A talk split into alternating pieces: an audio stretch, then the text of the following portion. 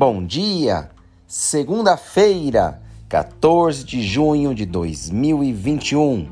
Vamos aos destaques dos últimos dias do Diário Oficial, nos dias 11 e 12 de junho.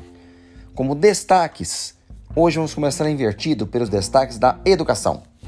Página 19, no dia 12, Portaria SME 3733, dos grupos de trabalhos a fim de efetuar estudo para o estabelecimento de critérios que definam localidade próxima, visando aquela questão de quem reside em outra cidade e tenta pedir autorização para continuar trabalhando na prefeitura de São Paulo, pessoas que moram em cidades como Santos e outras cidades fora da Grande São Paulo.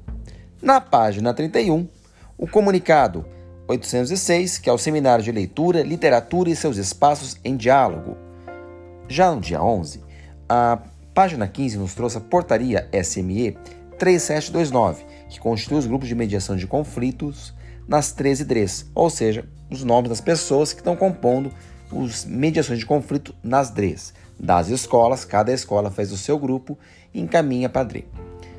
Página 44, no dia 12, trouxe os concursos de ingresso, que são as perícias presenciais para a TE. E no dia 11 estava mais recheado na página 47, com perícias presenciais de PEI, nomeação dos PEIs, a súmula de escolha de ATE, né? a nomeação de CP, a compatibilidade de perícias de CP. Já no Diário Oficial como um todo, no dia 12, o destaque foi na página 106, da Comissão Extraordinária de Relações Internacionais, que traz a reunião ordinária de discussão sobre o plano de vacinação do Estado de São Paulo, no que se refere aos diálogos acerca de possíveis aquisições de vacinas e insumos de outros países pelo município.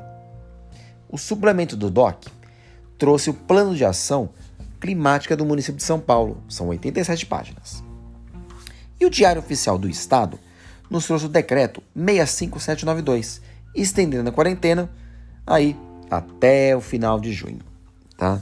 Esses são os destaques do Diário Oficial desse final de semana e de sexta-feira. Eu sou Christian Snick, diretor de escola, dirigente sindical, conselheiro participativo da MOCA, conselheiro de alimentação escolar de São Paulo, membro do Fórum Estadual de Educação, escritor na cidade de São Paulo.